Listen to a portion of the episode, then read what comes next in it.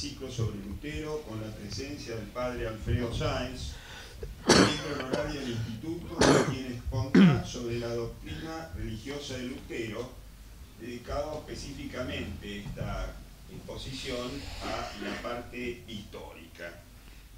La obra del padre Sáenz ha sido y es el de una genuina y permanente docencia.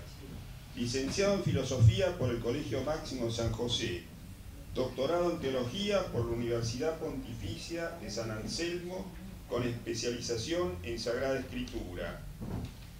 Ha recibido los doctorados honoris causa de la Universidad Católica de La Plata y por la Universidad Autónoma de Guadalajara por más de una década colaboró en la Arquidiócesis de Paraná con la formación de los seminaristas en el Seminario de Paraná. Profesor de doctrina, de, dogma y de patrística en la Facultad de Teología de San Miguel, así como en la Universidad del Salvador. Fue director de la recordada y entrañable revista Micael, desarrolla una labor ímproba a través de sus cátedras, libros, ensayos, exposiciones, disertaciones y conferencias. En seguimiento del mandato del apóstol San Pablo, predica a tiempo y a destiempo la lumbre esplendorosa de los saberes en pos de la verdad perenne.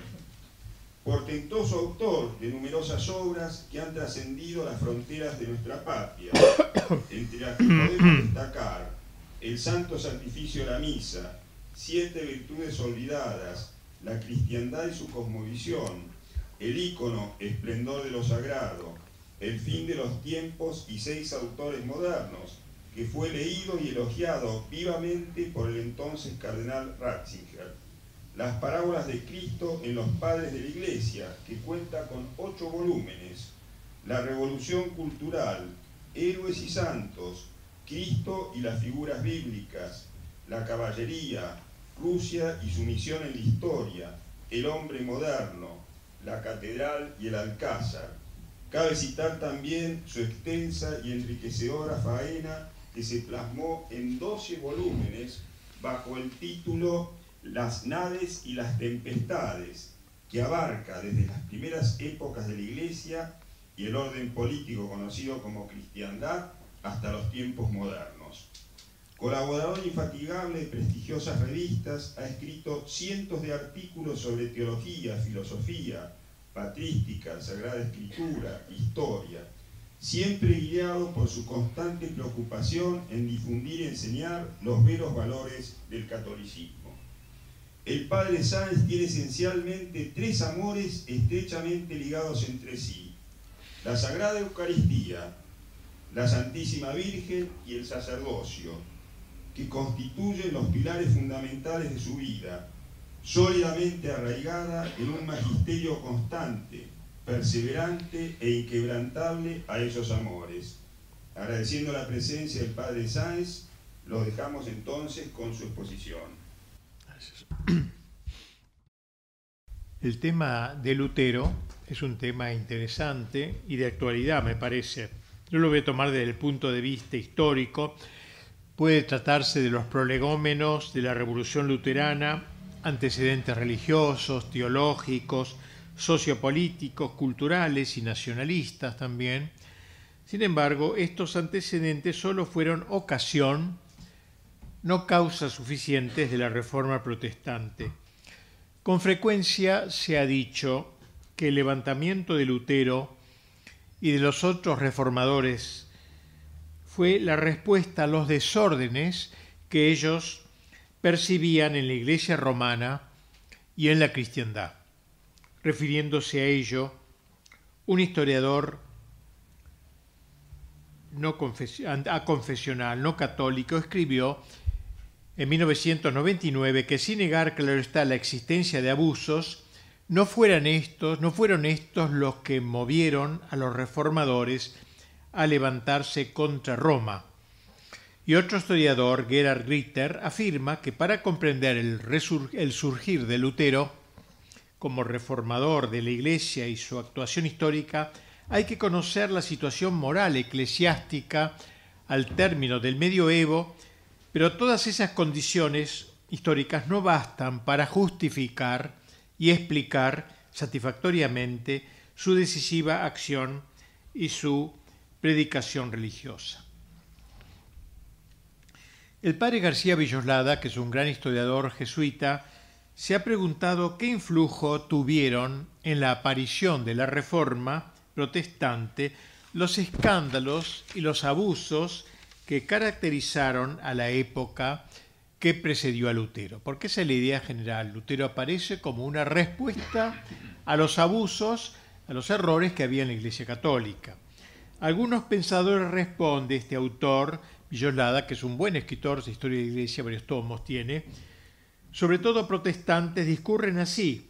Era tan profunda la decadencia moral de la Iglesia en aquel tiempo, el siglo XVI, con sus clérigos concubinarios, frailes relajados, obispos simoníacos, cardenales mundanos, papas esclavos de la política y de las finanzas, que la conciencia cristiana de ciertos hombres religiosos no lo pudo soportar. Y fue necesario que alguien se sublevase protestando contra esa iglesia degenerada y corrompida, que si llevaba el nombre de Cristo no parecía llevar su espíritu ni la verdadera doctrina del Evangelio. Lutero, agregan estos autores, conocía bien los abusos que se cometían en Alemania y en un viaje que hizo a Roma en los años 1510 y 11, pudo contemplar durante un mes, digamos así, la depravación de la curia pontificia, las corruptelas doctrinales también que había en aquel tiempo, en aquel tiempo la administrativas más que doctrinales, la ignorancia de los sacerdotes romanos, y fue ello lo que habría llevado a lanzar su grito de protesta, su convocatoria de reforma. Afán de reforma, pues, no otra cosa habría sido el luteranismo. Esta es una de las versiones o las explicaciones muy corrientes. Esta interpretación histórica, comenta el jesuita español, el padre Villolada, García Villolada, puede decirse absolutamente falsa, dice, y ningún historiador digno de ese nombre puede ya sostenerla. ¿Cómo entonces pudo ser tan fácilmente aceptada y sostenida por autores de muy diversas filiaciones? En muchos influyó sin duda, dice Villolada, el nombre de reforma, que caía bien en ese momento. Ese nombre se le dio oficialmente al movimiento protestante y de reformadores a sus dirigentes, lo que dio a pensar que efectivamente su intención era reformar a la Iglesia, liberándola de los escándalos y abusos que tantos buenos cristianos deploraban. Pero no es así, dice el padre García Villoslada, el luteranismo quería ser y fue un movimiento esencialmente religioso que venía a suprimir dogmas y a explicar de un modo totalmente diverso el modo comúnmente aceptado de las relaciones del alma con Dios, no una mera reforma de escándalos morales y abusos disciplinares.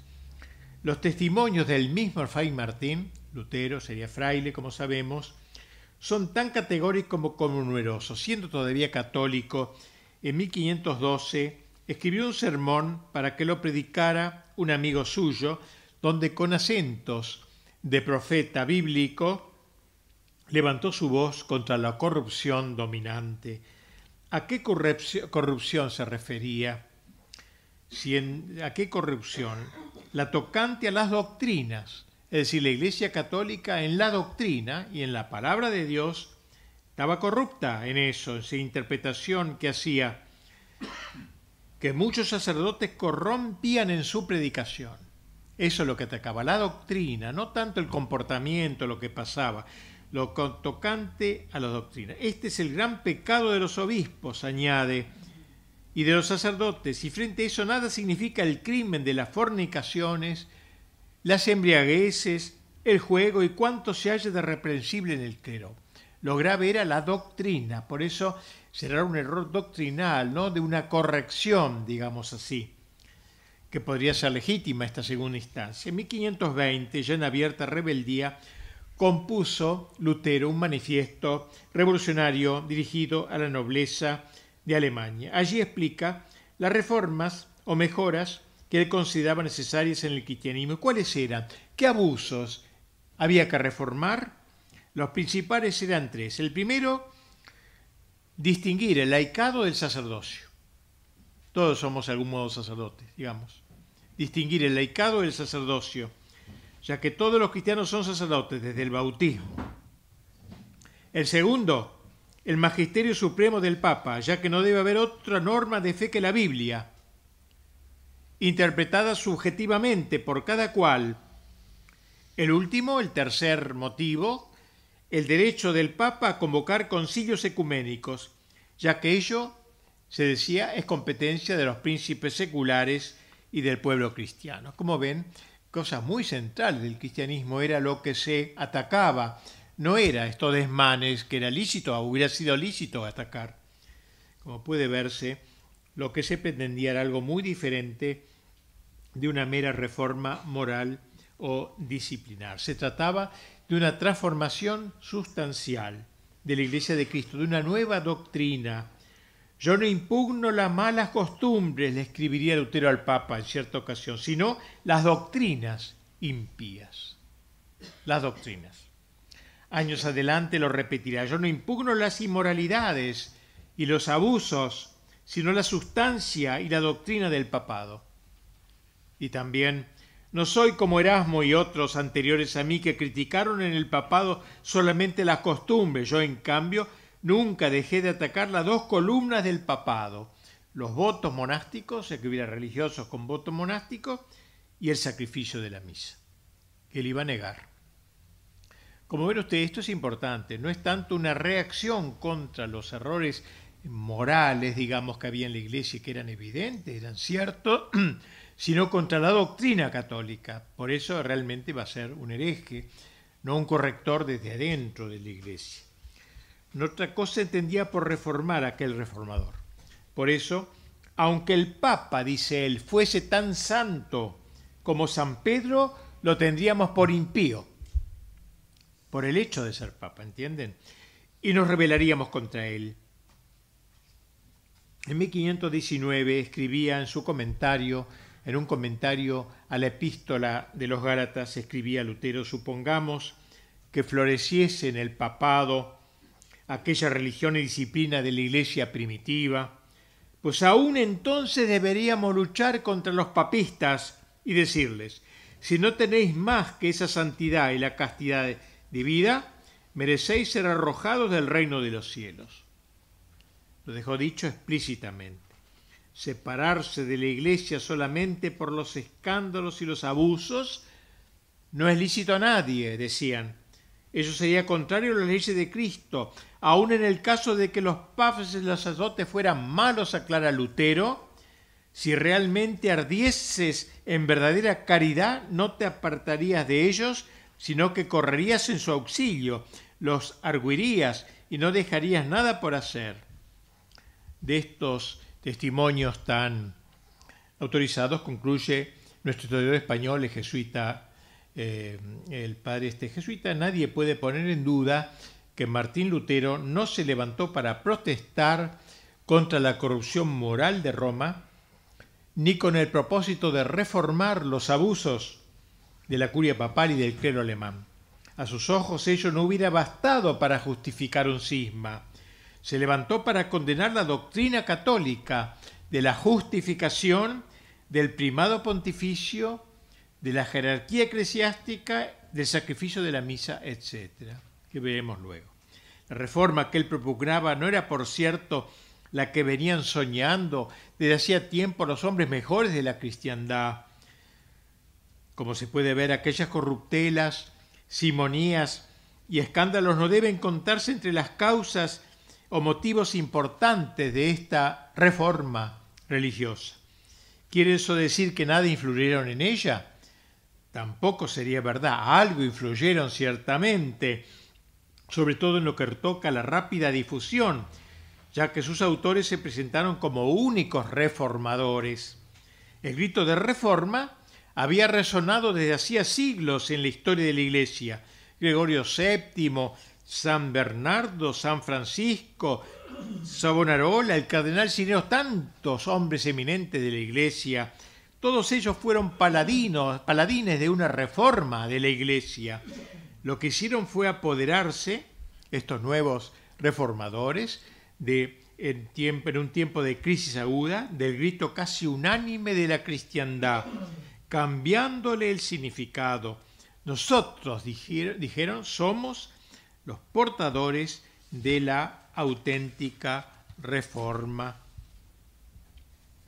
Según un plan establecido, preestablecido, y sigamos un poquito la historia de la vida de Lutero, porque si no no se entiende bien su doctrina, el joven era este muchacho, joven Lutero, se inscribió, siendo laico, en la Facultad de Derecho de la Universidad. Pero aquí ocurrió un, cambio crucial. Luego de dos meses interrumpió sus estudios y decidió hacerse religioso, ingresando en un convento agustiniano de Erfurt, ciudad alemana. Era el año 1505, tenía 22 años. Él mismo nos contaría mucho más adelante cómo tomó esta resolución.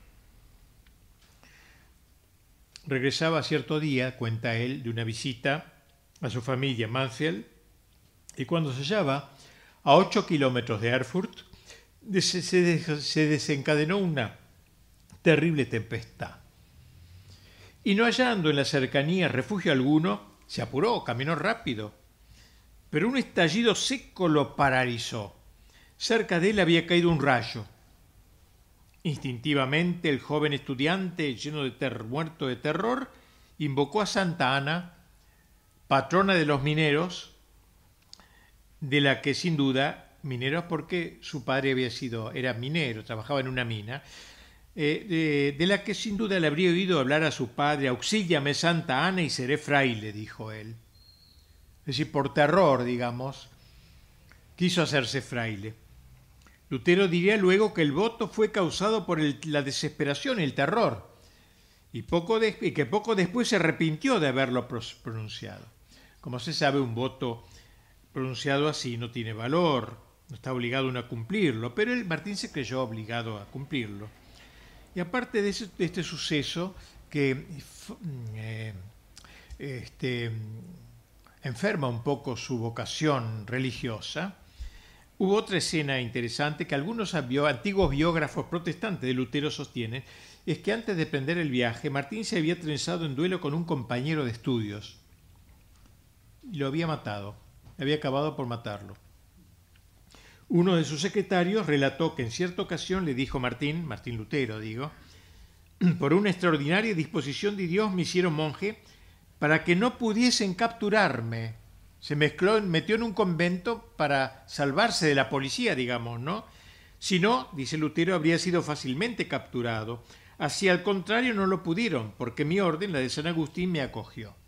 O sea, fue como un refugio. Esto quiere mostrar su dudosa vocación, por lo menos, que podríamos decir, extraña vocación.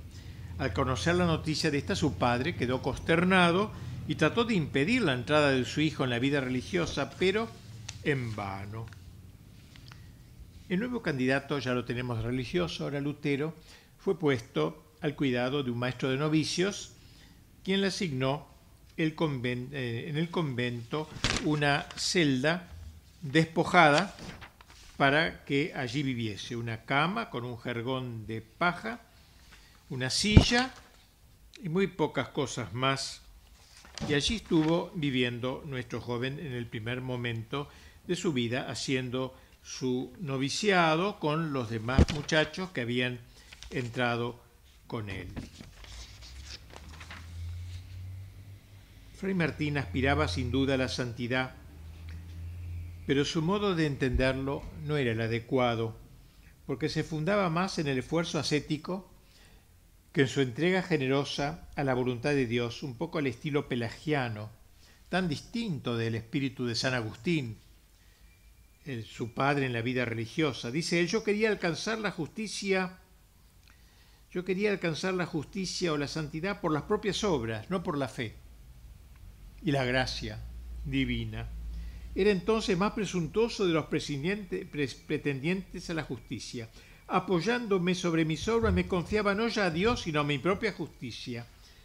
Tenía la pretensión de escalar el cielo. Y entonces ayunaba, velaba, me agotaba rezando, lo cual equivale al suicidio. Claro que esto lo dijo muchos años después, echándoselo en cara a sus propios superiores, no sin evidente injusticia. Sé lo que fuera, un día le comunicaron, misteriosamente, porque era poco serio, se ve la formación, que debía prepararse para recibir muy pronto las órdenes y el sacerdocio. Estando en una situación tan rara, como no había hecho todavía los estudios teológicos, necesitaba alguna instrucción particular acerca del sacramento del orden y del sacrificio eucarístico, y le recomendaron que leyese un libro clásico de un tal Gabriel Biel, una obra sólida que se llama El Canon de la Misa, donde la teología se une con la liturgia en constante recurso a los pares de la Iglesia y a Santo Tomás.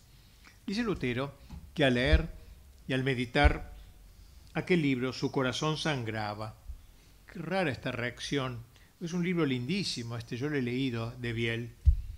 Excelente. No parece apto para hacer sagrar el corazón de ningún religioso, sino al revés para inundarlo de luz, de fervor.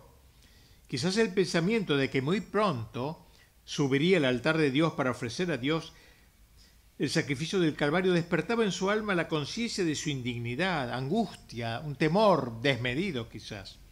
Bueno, la cosa es que recibió las órdenes menores y luego fue ungido sacerdote. 1507 es el año. No deja de extrañarnos que solo dos años después de su ingreso en la vida religiosa le permitieron ordenarse de sacerdote. Dos años después. Muy raro que en aquellos tiempos no se exigía terminar los estudios teológicos antes de la ordenación y había que continuarlo luego durante varios años.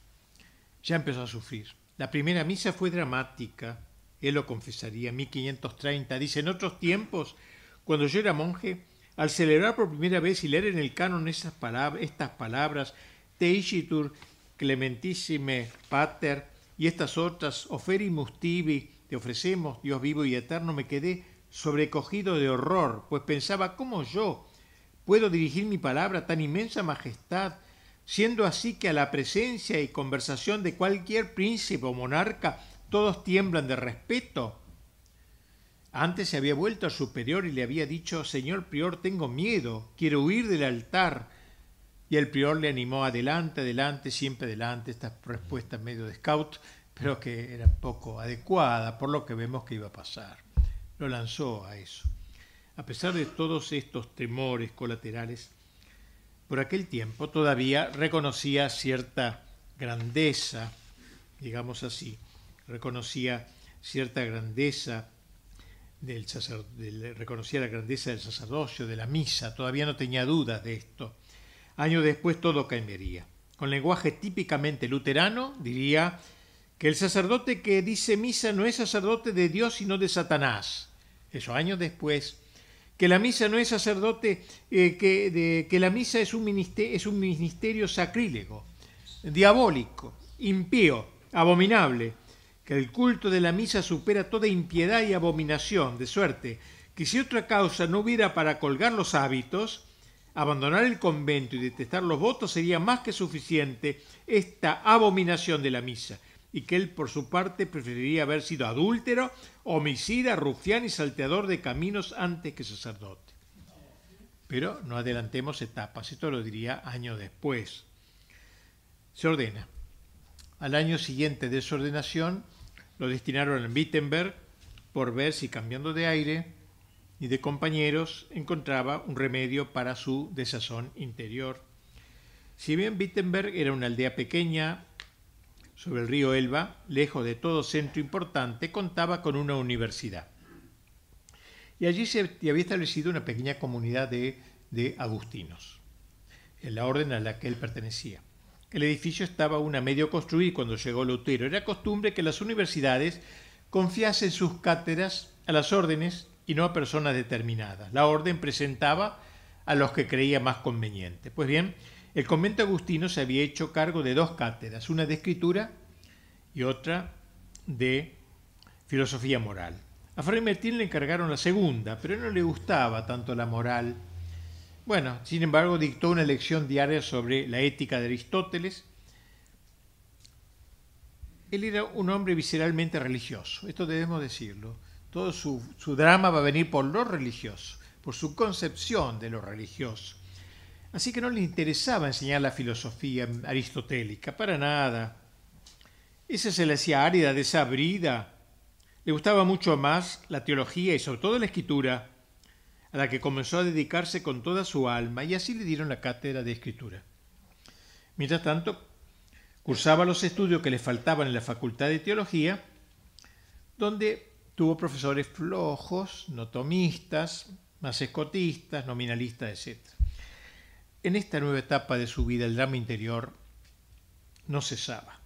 Dice él, cuando por primera vez llegué al monasterio, me aconteció estar siempre triste y melancólico, sin poder liberarme de aquella tristeza. No que se sintiese tentado contra la castidad, ni que le costara la pobreza religiosa, lo que le atormentaba era el pensamiento de que Dios no le fuese propicio, de que Dios lo mirase con males ojos, le parecía imposible cumplir su voluntad con la debida perfección. O sea, tenía la idea de un Dios más juez y verdugo que Padre misericordioso, y la imposibilidad sentía de poder cumplir la ley divina. Y ahí le nacían temores, escrúpulos y dudas. Este hombre religioso, pero que se llena de dudas su más profundo tormento le venía de la incertidumbre de su salvación. ¿Me salvaré? ¿No me salvaré? ¿Estaré desde la eternidad irremediablemente destinado al infierno? se preguntaba con ansiedad. Su desesperación frisaba en la blasfemia. Cesa el laudate para comenzar el blasfemate, dijo una vez. Deja el decir alabad a Dios para comenzar a decir blasfemat.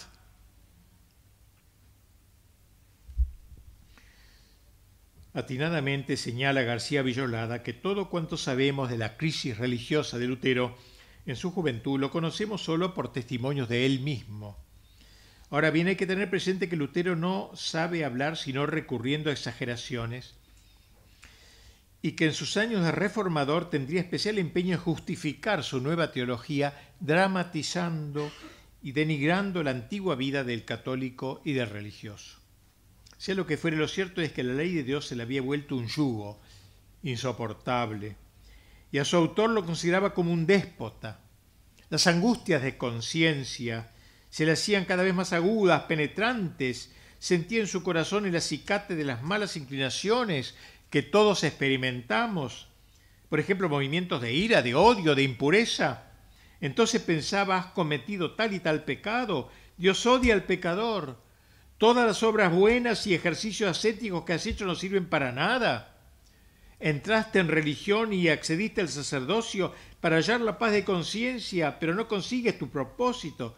Su alma agonizaba, camino a la desesperación. Y en medio de ese vendaval empezaron, empezaron a, relampaguear en, en su interior ciertas ideas teológicas que podían ofrecer quizás una solución para su crisis. Tales iluminaciones le venían de la Biblia, en cuyo estudio, como dijimos, era profesor de escritura, se había sumergido, con el empuje que lo caracterizaba, sin la suficiente preparación, despreciando la interpretación ordinaria de los teólogos escolásticos, cuando ella no respondía a su íntimo sentir. Pero su tranquilidad le duraba poco. ¿Estaría o no en gracia? ¿Estoy en gracia o estoy en pecado mortal? Esta duda lo atenaciaba continuamente. ¿Por qué soporté, decía yo, los mayores trabajos en el monasterio? ¿Por qué maceré mi cuerpo con ayunos y fríos? ¿Por qué me empeñaba en tener certeza de que con eso alcanzaría el perdón de mis pecados? La tristeza lo sumergía siempre de nuevo. Consultaba con su superior, se confesaba, pero todo era inútil. En el monasterio dice, yo no pensaba en mujer ni en dinero u otros bienes, pero el corazón temblaba y se estremecía pensando cómo se me tornaría Dios propicio. En el año 1510 los superiores lo enviaron a Roma, a estudiar en Roma.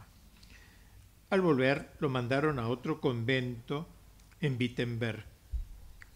Justamente se ha señalado que el punto de arranque de la desviación heterodoxa de Fray Martín coincidió precisamente con el traslado a este monasterio de, de, eh, con, su traslado del, del, convento que estaba antes, que era Erfurt, al convento de Wittenberg. El convento de Erfurt era de liñadura, digamos, fiel a la tradición, y el de Wittenberg era, digamos, hoy progresista, un poco así. Al trasladarse de un convento a otro, no lo hizo solo geográficamente, sino espiritualmente. Se pasó al otro bando, cobrando una inquina inextinguible a los frailes observantes, y tras ellos, a cuantos se creen piadosos y justos porque observan la regla y practican toda clase de obras exteriores. De aquí brotaría en buena parte su doctrina de la justificación sin obras, por la pura fe, que va a ser la gran teoría de él, como veremos enseguida. Pero por el momento no se mostraba hereje, ni mucho menos, más aún, improbaba duramente a los herejes. Y lejos de pasar por un fraile relajado, gozaba de predicamento por su fervor y deseo de corregir la falsa piedad. Dentro de la orden tenía fama de hombre espiritual, trabajador, docto y celoso. Por eso no es extraño que lo eligieron primero su prior, encargado de estudios del convento este de Wittenberg, donde estaba ahora, y tres años después vicario de distrito con jurisdicción eh, sobre once conventos. Pero su drama interior se seguía agudizando. Buscaba encontrar la misericordia divina ahondando en su propia miseria quería encontrar a Dios propicio y quería verse justificado ante Dios, para lo cual se acusaba implacablemente, se condenaba a sí mismo con una especie de humildad amarga, impregnada de pesimismo y carente de amor filial. Este camino la podía llevar a un misticismo elevado, pero también a la desesperación. A fin se persuadió de que solamente tocando el fondo abismal de la desesperación podría saltar a la confianza en Dios. Primero me voy a desesperar de todo lo que yo pueda hacer y luego me confío en Dios por la pura fe. Más o menos esa fue la idea que se le metió en la cabeza. Llegamos al año 1520, año decisivo para nuestra cuestión. Disculparán que no estoy hablando de la doctrina todavía, aunque ya algo estoy diciendo, para ver los preludios, digamos, de su vida, porque no se entendería lo otro, me parece, si no. Llegamos, digo, al año 1520, año decisivo para nuestra cuestión. Ahora el fraile Agustino se ha decidido a romper relaciones con la iglesia romana, como él llamaba la Babilonia del Apocalipsis, así llamaba la iglesia de Roma. A un amigo le escribe, pienso que en Roma todos se están volviendo dementes, necios, fariseos, sincesos, locos, troncos, bodoques, infiernos y demonios. Era bastante directo para hablar, no andaba con muchas vueltas. Hay que revelar por fin los misterios del anticristo. Ahora se había puesto frente a la Iglesia Católica Oficial el anticristo. Dos meses después le vuelve a escribir este amigo, probaré un, mi clarín de guerra, aunque a muchos no les guste, a fin de arremeter contra la tiranía del anticristo romano. De lo cual concluye en otra carta, yo por mi parte confieso que al Papa no le debo obediencia alguna. Ha roto pues ahora su relación con Roma este, y eh, se lanza a correr su aventura. Bueno, todo esto es, como dije, un preludio, aunque no tenga desesperación, que no es demasiado largo lo que me falta por decir, a lo que podría ser eh, la, la, doctrina, el ideario de Lutero, pero sin esto me parecía que no se iba a entender sin esta preparación de su experiencia vital.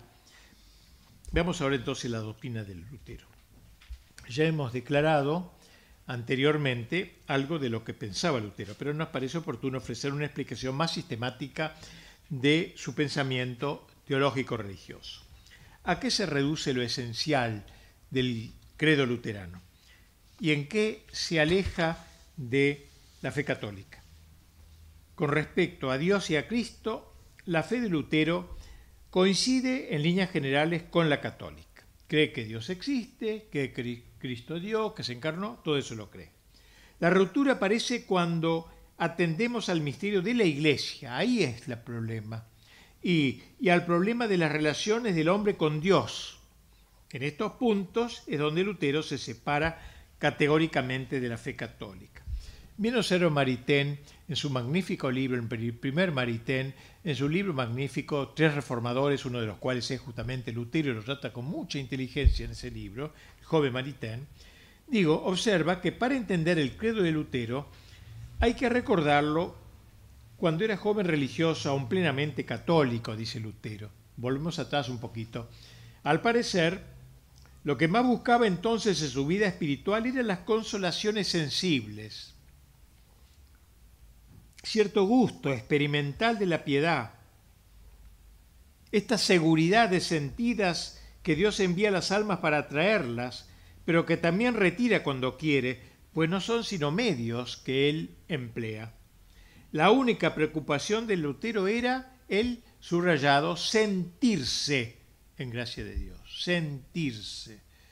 Es algo que no está sujeta al sentimiento, ¿no? Eso, saber que estoy en gracia o no. Sentirse en gracia de Dios. Esto es lo que él parecía buscar, como si la gracia en sí misma fuera objeto de sensación. Se miraba demasiado a, sí mismo, se miraba más que a Dios efecto de esta torcida disposición fue apoyarse en sus solas fuerzas para alcanzar las virtudes y la perfección cristiana. Creía en sus propias energías, en sus penitencias, mucho más que en la gracia, predicando y practicando así ese pelagianismo que luego achacaría a los católicos, a fuerza de músculos, digamos. Lutero parece exhibir las características del escrupuloso, profundamente escrupuloso, reprochándose como si fuesen pecados formales todas las inclinaciones aún involuntarias de la sensibilidad. Todo era pecado para él. Todo lo que nos iba apareciendo, le iba apareciendo en su vida, aún involuntariamente, todo era pecado. Y claro, eso lo llevó a un infierno en la tierra, una cosa horrible. Yo le tengo lástima, sinceramente, porque es un hombre religioso, como ven ustedes. ¿eh? Falsa, digamos, religiosidad, pero era un hombre religioso, no era un, ateo así frío, etcétera, no, era otra cosa. Llegó así a lo que los autores espirituales llaman la noche del sentido. Ya no tiene ninguna consolación sensible, en su alma anida la angustia, al tiempo que ve con claridad implacable la perversidad que habita en el corazón del hombre, todo el edificio de perfección que había querido construir con sus manos a fuerza de voluntarismo parece tambalear, soy una porquería, tantos años de vida religiosa, soy una porquería. ¿Qué hace entonces? ¿Se abandonará en manos de Dios? ¿Dirá su corazón turbado la palabra de Agustín, vi fugere a Deo, fugere in Deum? ¿Quieres huir de Dios? Huye hacia Dios. No, no dirá eso, nada de eso. Deja la oración y se arroja de lleno a la acción. Pero no solo se trató de activismo. En su interior Lutero llegó a desesperar de la gracia cumpliendo un acto de perversa resignación. Se resignó a ser un maldito en la tierra. Dicha decisión parece totalmente inconcebible en un religioso de la orden de San Agustín, el doctor de la gracia, justamente San Agustín.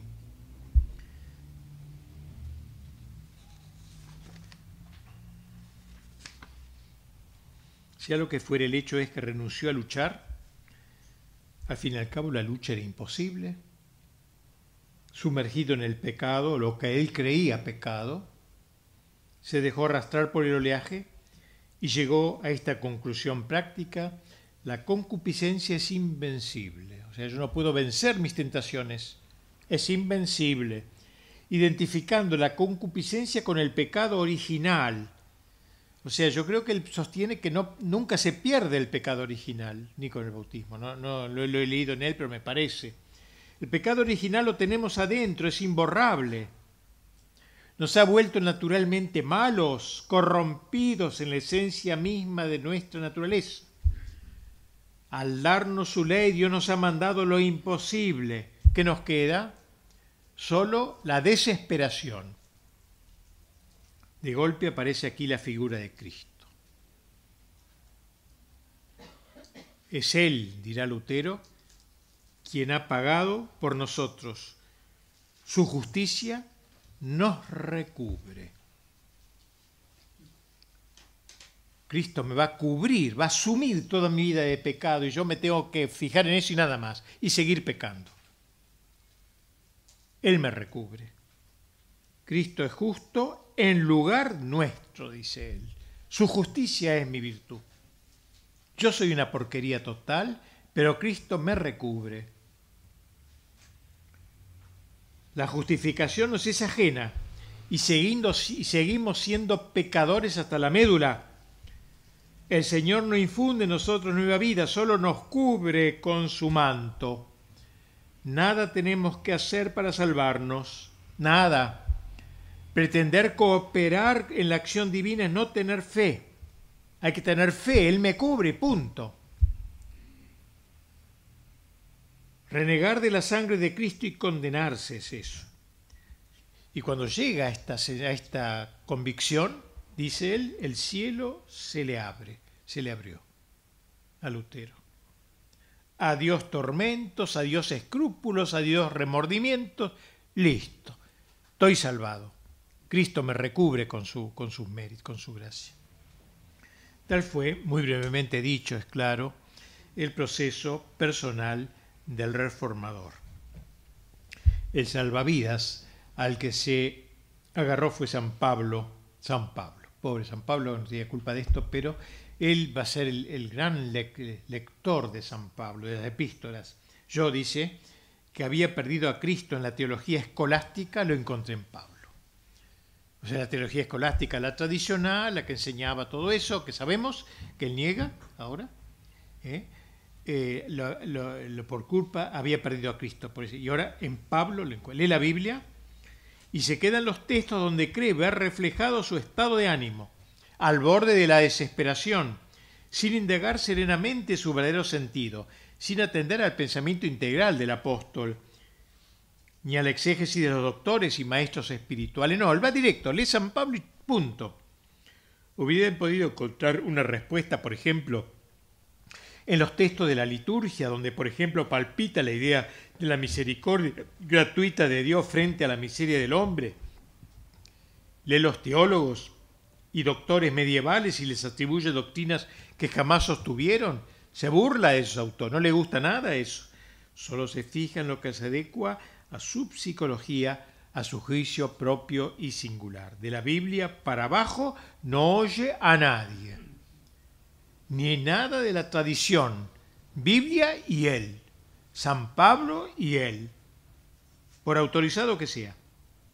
Lo más grave consistió en que un conjunto de opiniones suyas, de raíz subjetivista, las quiso imponer a todos como verdades universales y absolutas. Va a inventar la religión protestante o luterana, como llamemos, la queremos llamarla, ¿no? sobre esta base, sobre esta base donde se funda todo el movimiento de los distintos grupos protestantes. Tratemos ahora de exponer más detalladamente algunos de los puntos principales de la llamada reforma. Primer punto, la inquina a la razón. Esto lo va a distanciar de Santo Tomás de todos los autores de la tradición de la Iglesia. Lutero nunca disimuló su menosprecio por lo intelectual, por la filosofía misma. De él se ha escrito es un homenaje que cree rendir a Dios el de ladrar contra la filosofía. No debe aprenderse la filosofía sino como se aprende las malas artes, dice decir, para destruirlas, como uno se informa sobre los errores para refutarlos. Miren lo que él dice, él mismo dice de Aristóteles y de Santo Tomás. Aristóteles es el baluarte impío de los papistas. Es a la teología lo que las tinieblas son a la luz. Su ética es el peor enemigo de la gracia. Es un filósofo rancio, un bribón que deberían meter en el chiquero o en la cuadra de los asnos. Él era un lenguaje muy abierto, algunas palabras, no sé, ¿me animo a leerlas? No sé, son horribles, pero estamos a punto de la nata y ya oímos estas palabras. Un calumniador sin vergüenza, sigue diciendo de Aristóteles, un comediante, el más artero y astuto corruptor de los espíritus. Si no hubiera realmente existido en carne y hueso, dice Lutero, Aristóteles, podía tenérsele sin ningún escrúpulo por el diablo en persona. Y en cuanto a Santo Tomás, nunca ha comprendido nada del Evangelio, ni siquiera de Aristóteles, o sea, ni siquiera tiene la base de Aristóteles, nada. Su saña no va contra un sistema determinado, sino contra la razón, el uso de la razón para la fe, para las cosas espirituales, religiosas. Eso es lo que ataca. A su juicio, la razón solo vale en un orden exclusivamente pragmático para la vida terrenal, no para explicar nuestra verdad de la fe, no. La vida terrenal, Dios nos la ha dado, dice, solo para que gobierne acá abajo, es decir, que tiene el poder de legislar y mandar sobre lo que concierne esta vida, como el comer, el beber, los vestidos. Pero, dice, cuando la razón quiere inmiscuirse en las cosas espirituales, no es sino ceguera y tinieblas. Solo puede blasfemar y deshonrar todo lo que Dios ha dicho y hecho. En un sermón, bien, acuérdense que era religioso, sacerdote, pronunciado al final, hacia el final de su vida, repetirá la razón, es la grandísima puta del diablo, por su esencia y manera de ser, es una puta dañina, es una prostituta, la puta patentada del diablo, una puta comida por la sarna y la lepra, que debía ser pisoteada y destruida, ella y su sabiduría. Echarle basura a la cara para afearla debería ser ahogada en el bautismo. La abominable merecería que la relegaran al más sucio lugar de la casa, a las letrinas. Tal es el delicado mensaje, el saludo a la razón. ¿Qué dirán los lo de la Revolución Francesa, ¿eh? la diosa razón. Bien, pero esto habla a favor de Lutero, no de la Revolución Francesa. Bien, dicho desprecio a la razón es conforme a su doctrina general sobre el pecado, viciando la esencia misma de nuestra condición, nuestra inteligencia y nuestra voluntad. La pretensión de constituir, gracias al razonamiento, como lo hizo Santo Tomás y los grandes doctores y padres de la Iglesia, y al auxilio de la filosofía una ciencia que ayuda a entender el dogma y la revelación, o sea, la teología, tal como la entendían los escolásticos, es para él un escándalo abominable. Santo Tomás es un escándalo vivo, constante, página tras página. Dice él, la razón se opone directamente a la fe.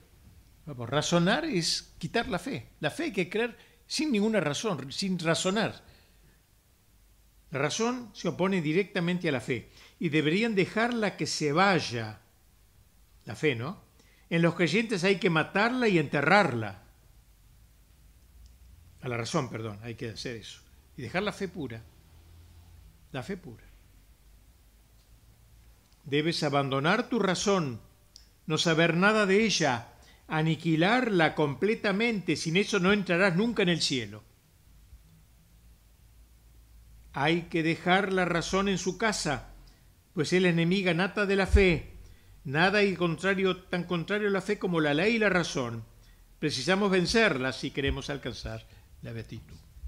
Liquidación de la razón, entonces, en aras de la fe. Este sería un primer punto, no la razón, la fe contra la razón, digamos, hay que aceptar la fe y negar la razón. Así dicho, en bruto, sería un poco esto.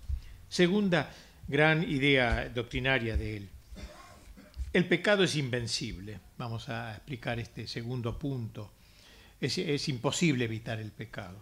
Lutero se ha referido insistentemente al sentido del pecado. Su enseñanza en este respecto se, se opone claramente también a la de Santo Tomás, quien siguiendo San Agustín sostiene que la persistencia en nosotros de la concupiscencia, o sea, de las tendencias malas que tenemos instintivas, previas al pecado, ¿no? No significa en modo alguno que el pecado original no haya sido borrado por el bautismo y que la gracia santificante no sea recibida intrínsecamente en nuestra alma. En cambio, para Lutero, el pecado original persiste en el alma después del bautismo. Y por ende la concupiscencia que de aquel se sigue es formalmente pecaminosa. O sea, siempre que tenemos un mal pensamiento, por ejemplo, ya hay pecado, antes que consintamos, ¿entienden? Algo así. Corrompiendo al hombre y haciéndolo aborrecible a la santidad de Dios. Todo hombre, aun el más santo externamente, sigue siendo real e intrínsecamente pecador. Y tiene esta frase bien de él. simul justus et peccator. Es al mismo tiempo justo y pecador. Justo por, por la ayuda de Dios, ¿no? Nada más. Y pecador por su concupiscencia, que toda la tentación que tiene son pecados. Pero es justo porque tiene fe. Justus et peccator a la vez. El alma no se transforma, el alma no se regenera, no se diviniza, según sostiene la doctrina católica.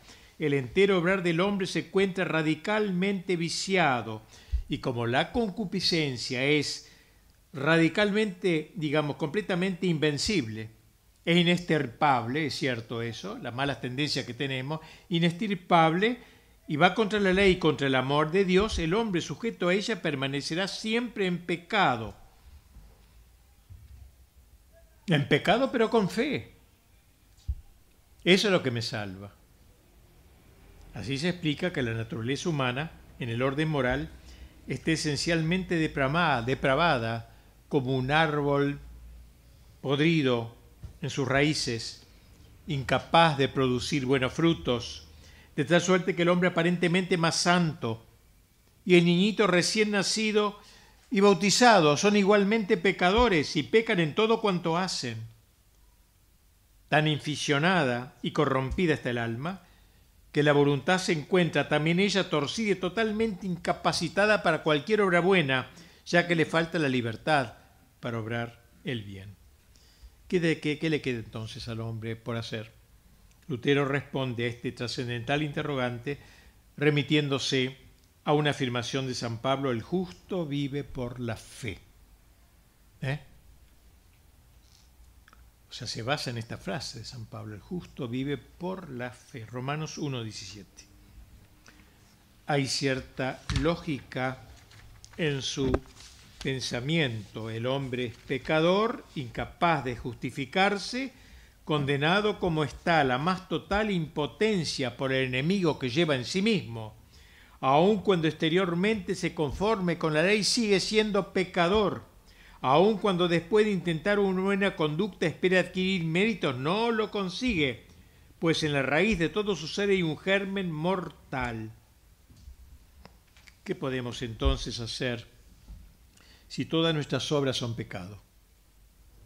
Arrojarnos en los brazos de Cristo, dejar que Cristo cargue con nuestros pecados. Él es el buen pastor que carga a sus ovejas juntamente con sus pecados él es el chivo emisario que asume los pecados de su pueblo y los lleva al desierto donde aquellos desaparecen. Jesucristo dice textualmente se agacha y deja al pecador saltarle sobre el dorso, saltarle sobre el dorso y lo salva así de la muerte y del carcelero. Esa es la tabla de salvación, saltar sobre los hombros de Cristo, el Redentor que me salva.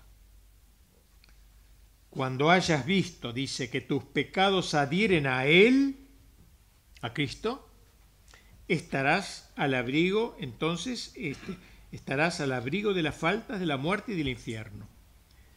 O sea, los pecados son transferidos a Cristo. Cristo los carga, Él los asume y listo, y no pensemos más, no están más en mí. Quizá no se puede entender racionalmente dicha transferencia, pero sí es posible esperarla, dice, ya que el cristianismo no es más que el ejercicio continuo de sentir que no tienes pecado aunque peques y que tus pecados son echados sobre Cristo. Carga la oveja él, la oveja son mis pecados. Y la fuente de nuestra confianza. La fe, no la gracia, la fe. Basta, dice, con recibir el Cordero que lleva los pecados del mundo, años de el Cordero de Dios que quita o que lleva los pecados del mundo, basta con recibir al Cordero, y el pecado no podrá separarnos de él, aunque hiciéramos mil fornicaciones y cometiéramos otros tantos homicidios en un día, aunque fuéramos argentinos, todo podríamos y tras arrebatar nuestros pecados, Cristo nos viste con su gracia. Dice Lutero, qué consuelo para las almas piadosas el de revestirlo así y envolverlo con mis pecados, los tuyos, los de todo el universo, e imaginarlo así llevando todos nuestros pecados. Tiene una emoción, digamos, espiritual, Lutero, al verlo al Cordero cargado con todos los pecados y estamos libres. Basta la fe. Quien cree dice que Cristo es el manto que cubre todas nuestras vergüenzas. Este es como Cristo sin pecado que descanse pues con toda seguridad. Tal es la buena nueva. Dice, si alguien está lleno de pecados, viene el Evangelio y le dice, ten confianza y cree, y desde entonces todos los pecados le son perdonados. Durante años, Lutero se dedicó a exponer este hallazgo, a escrutarlo, a explicarlo, a desarrollarlo, a exaltarlo, a cantarlo. ¿Acaso no dijo San Pablo, refiriéndose a Cristo que Dios lo hizo pecado, es una frase atrevida de San Pablo, ¿no? Pero quiere decir que Cristo cargó con los pecados es otro tema ese, ¿no? Que los quitó a uno, ¿no? Bueno, Dios lo hizo pecado.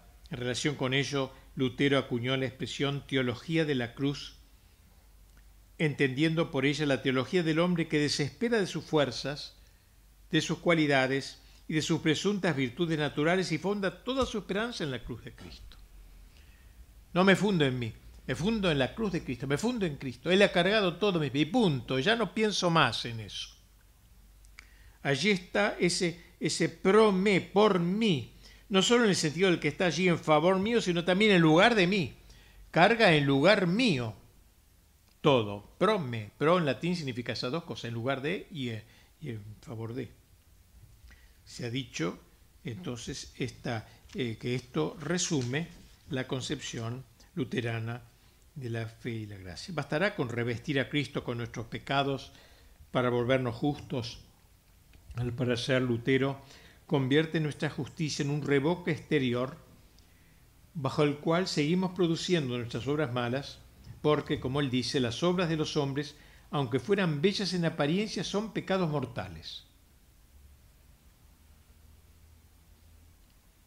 Como si solo lo de Dios fuese bueno y lo nuestro o nuestras buenas obras, aunque aparentemente tales, fueran incurablemente malas, sin considerar, comenta Bossuet, que las buenas obras de los hombres son al mismo tiempo obras de Dios, puesto que Él las produce en nosotros con su gracia, dice como buen tino el gran Bossuet. Lo que Lutero anhelaba era sentirse en paz con el Señor. Este hombre atormentado quería sentirse en paz. Buscaba la experiencia de la gracia más que la gracia en sí, la experiencia de la gracia, sentirse. Su actitud ante Dios era la de un siervo interesado, no la de un hijo. Deseaba, con como tantas veces escribe, tener a Dios propicio, es decir, no como enemigo, un enemigo iracundo y vengador. Quería saberse seguro de su propia salvación. Este escrupuloso, anhelo nada condenable de por sí, con tal de que vaya unido con el propósito de glorificar a Dios, cumpliendo su voluntad. De lo contrario, se vuelve fácilmente egoísmo, tortuoso y pecaminoso. Ahora lo entendía todo. Ahora descubría que la justicia de Dios no era la justicia por la que Dios castiga a los pecadores, sino la justicia que salva la que teniendo en cuenta los méritos de Cristo no imputa ya su pecado al culpable. Así el hombre es justificado gratuitamente por el Dios justo por pura misericordia, y ellos sin ningún mérito propio, non per se per extraña justicia, no por una, una eh, justicia propia, doméstica de uno, sino por una extraña justicia, no por una justicia personal, sino ajena, la justicia de Cristo. Tal justificación es llamada por Lutero imputativa. Dios nos considera justos. No es que seamos justos, nos considera justos, aunque sigamos siendo pecadores. ¿Cómo conseguirá el hombre la justificación y la consiguiente salvación no por las propias obras, ni intentando cumplir los mandamientos, lo que es imposible, sino reconociéndose en todo pecador y confiándose perdidamente en los brazos del Dios misericordioso, que dejará de imputarle los pecados y los reputará cual si fuera justo. Como si fuera, no es que uno se hace justo, como si uno fuera justo. Aunque nuestras obras sean y sigan siendo malas, Dios ya no las considera malas. Porque sobre la fealdad de nuestros pecados se extenderá el velo de la justicia de Cristo. Volvemos a decir lo que decíamos antes, nuestra justicia no es nuestra, es foránea, venida de fuera, no nos penetra. Así se explica que a juicio de Lutero el hombre sea, como él dice, simultáneamente justo y pecador.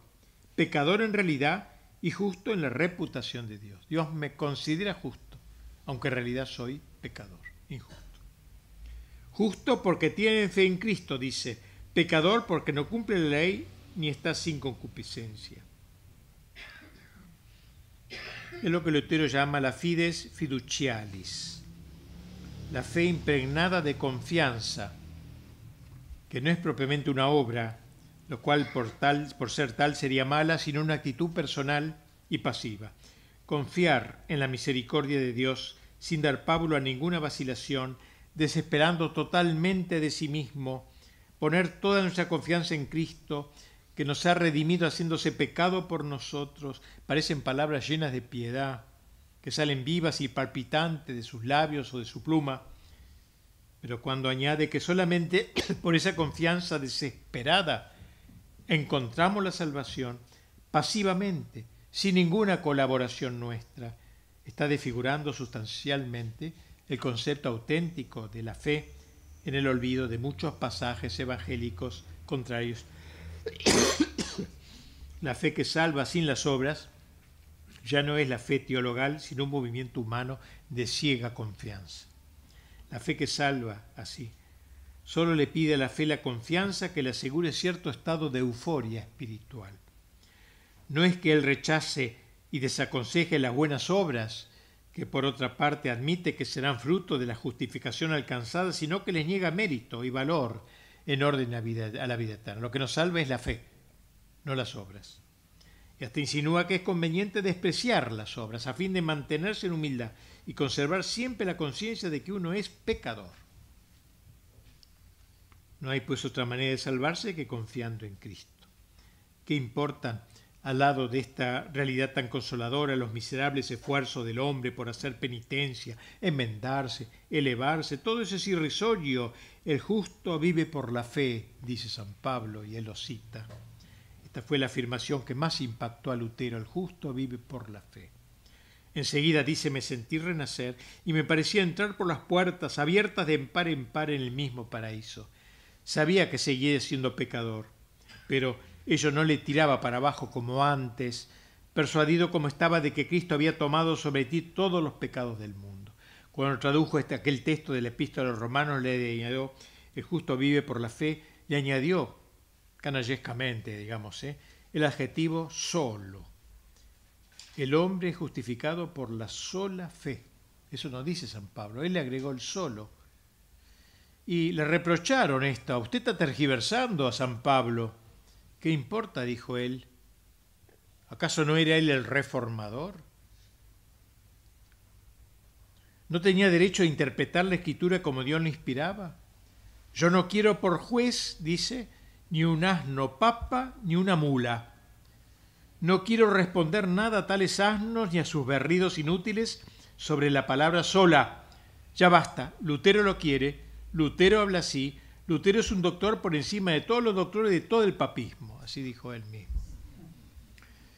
¿Qué es la fe según Lutero en este punto? Su pensamiento se mantuvo entonces en un constante flujo y reflujo. Lutero consideraba este punto como el crucial de su doctrina, del que depende todo lo demás. Si el Papa admitiese este artículo este artículo de la justificación por la fe, la sola fe, llegó a afirmar, yo me postraría ante él, ante el Papa, y lo llevaría en triunfo sobre sus hombros.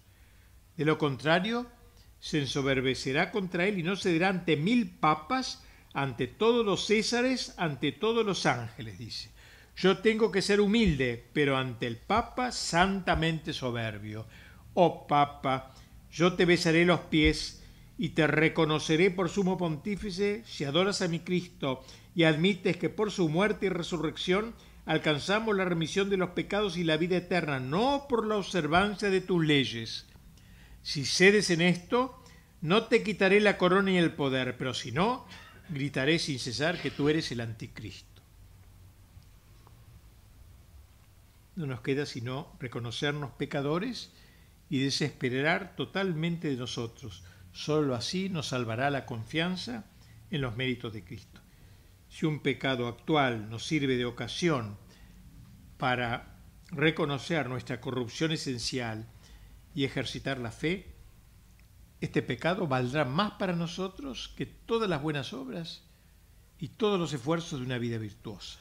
Este fue el error mortal de Lutero, creer que la salvación la procura la sola fe y la procura por una imputación exterior y no por la caridad, que regenera y justifica interiormente al hombre, le hace realizar obras realmente buenas y exige que luche para adquirir, conservar y fortificar las virtudes. La fe entonces ¿eh? es, es para él lo único. Creo que de él la frase famosa, no sé, mi memoria es muy mala, pero creo que dice él, peca fuertemente, pero cree más fuertemente. Lo importante es la fe, no los pecados que uno cometa, que son inevitables. Me parece que un último punto ya estamos, vamos a tratar, me parece que es el último, no, el penúltimo punto, pero ya terminamos, la, la, y es esto eh, ¿qué incluye esa fe? ¿Cómo se sabe lo que hay que creer? Claro, esto es importante porque si la fe es lo único importante, a ver qué incluye toda la... Para nosotros, los católicos, es la Iglesia quien nos enseña el contenido de la fe, que nos llega a través de dos conductos, la escritura y la tradición. Los luteranos reconocen una de esas dos fuentes, la escritura, negando a la Iglesia todo derecho a intervenir porque dicha interferencia obstaculizaría la relación directa del hombre con Dios. Al dogma de la sola fide seguirá este otro dogma de la sola escritura, solo la escritura, no la tradición, no los concilios, no el magisterio, no los santos padres, la sola escritura, sola fides, sola escritura. Un autor dicho eso, los protestantes son o o, hay que elegir entre la fe o las obras. ¿eh? No, el catolicismo y y, fe y razón, ¿eh? escritura, etc. Cada cristiano debe dirigirse por sí mismo al texto sagrado, va a enseñar Lutero, uno debe agarrar la Biblia solo y de esta única fuente de verdad deducir su norma de vida. El Espíritu Santo lo guiará. Sola escritura, no por la interpretación del magisterio, no.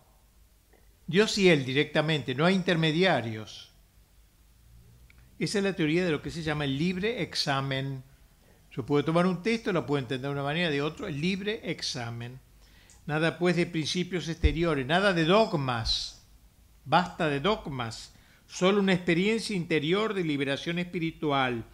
No hay más verdades dogmáticas que las que se incluyen de manera expresa en la Sagrada Escritura, interpretadas según el criterio de cada cual sin atender para nada al magisterio eclesiástico y la tradición. Esta teoría se opone, como saben, frontalmente a la doctrina de la Iglesia de los tiempos primeros. Se aceptó que la Escritura era fuente de revelación divina, la fuente fundamental y principal, pero no la única, porque la Iglesia desde sus comienzos se consideró la depositaria de los misterios revelados por Cristo y no todos esos misterios se excluyen en la palabra escrita. Antes de que ésta existiera, existió la palabra oral, o sea, todavía no habían escrito las escrituras, ya había una fe católica, digamos. Y no todos esos misterios se incluyen en la palabra escrita. Antes, en la palabra oral, la transmitida de persona a persona, y que ha llegado a nosotros por otra vía, la de la tradición. Otra vez, no hay ya y, y, sino o, o.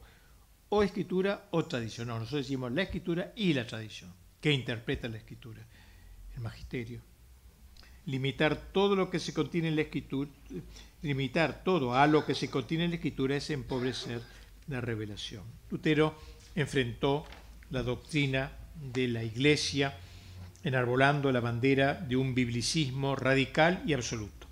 Al hacer de la escritura la única fuente y la única norma de la fe, no solamente puenteó la tradición, sino que arrebató al sucesor de Pedro y a la iglesia jerárquica el derecho divino de interpretar auténticamente la palabra revelada, con lo que echó por tierra toda la autoridad del magisterio eclesiástico.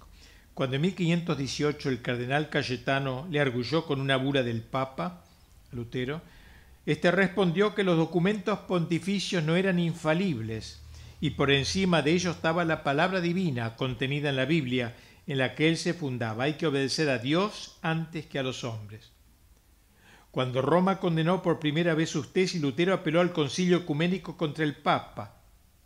Cuando se le demostró que algunas de sus tesis estaban contra el concilio de Constanza, negó la infalibilidad de los concilios. No le quedaba otro recurso que aferrarse a la sola Biblia y ella subjetivamente entendida. Allí se encastillaría durante toda su vida, persuadido de que sus doctrinas particulares coincidían puntualmente con la palabra de Dios. No intenté, dice, divulgar sino la verdad evangélica contra las supersticiosas opiniones de la tradición humana, diría en carta a Carlos V en 1520. Biblia sí, tradición no. Pareciera que el pensamiento de Lutero, como dije, siempre busca ser dialéctico, la fe o las obras, la escritura o la tradición, y no es así la posición católica decididamente integradora la fe y las obras, la escritura y la tradición. Finalmente, ahora sí terminamos, ya hemos señalado que Lutero afirmó de manera reiterada que los sacramentos no eran otra cosa que una protección contra la cólera de Dios lo insinúe antes, pero muy rápidamente. O sea, va a recortar los siete sacramentos, el universo sacramental lo va a cortar también. Su teoría sacramental se deduce de lo que dijimos antes. Si el hombre se justifica y se salva por la sola confianza en Dios, la fe fiducial, fiducia que dice confianza, la fe confianzuda, digamos, la confianza en Dios, los sacramentos quedan completamente desvirtuados. ¿Qué sentido tienen los sacramentos? Pierden su sentido y toda la santificación, la acción santificadora de la iglesia sería, resultaría superflua, inútil. Podría decir que Lutero declara abolido todo lo que pudiera ser intermediación entre Dios y el hombre. El sacramento sería una y por tanto, a su juicio, los sacramentos no son más que signos. Su único rol consiste en atestiguar exteriormente que quien los recibe, que quien los recibe tiene fe y muestra su esperanza de ser justificado por los méritos de Cristo pero de por sí solo no produce ningún efecto relacionado con la gracia. O sea, el sacramento no me da más gracia o alguna gracia determinada, no, simplemente es un acto fiducial también. De los siete sacramentos mantuvo solo tres, aduciendo que solo de ellos se habla en el Evangelio. De todo el bautismo, un puro signo de transformación interior. Dice Lutero, no es el bautismo el que justifica ni aprovecha a nadie, sino la fe en la palabra de la promesa, pues la fe justifica y cumple lo que el bautismo significa. No es el bautismo, es la fe lo que me santifica. En cuanto a la penitencia, la reduce a un impulso hacia Dios y a un acto de profunda humildad. Como todos los actos humanos son pecaminosos, no es necesaria la enunciación verbal de los pecados, ni la contrición depende del hombre. Por lo demás, no importa quién es el cristiano que absuelve, absuelve. No se necesita que sea sacerdote, ya que todos los fieles son testigos del Espíritu Santo. Cuando se refiere a la Eucaristía, afirma con claridad que no existe el sacrificio de la misa, sino que es una mera promesa del perdón de los pecados Tampoco hay transustanciación, el pan se hace cuerpo y el vino sangre, ya que si bien Cristo está presente en la hostia, lo está juntamente con el pan y en el pan, con y en el pan, sin que la sustancia del pan desaparezca en aras del cuerpo de Cristo, ni da el vino para dejar lugar a la sangre. Esto lo llama él impanación, impane, o consustanciación, con la sustancia del pan. Hay pan y Cristo hay vino y Cristo. No es que el vino y el pan se convierten en Cristo. El matrimonio, el orden y la extremoción no son para él sacramentos. Bueno, y con esto hemos visto, un poquito largo, me van a disculpar, más o menos la teoría, este, el, ideario doctrinario de San, de San Lutero, ahora que lo declare. hay un padre jesuita que habla de que hay que declararlo santo, a Lutero. Después de todas estas cosas. ¿no? Bueno, muy bien, y muchas gracias entonces por la.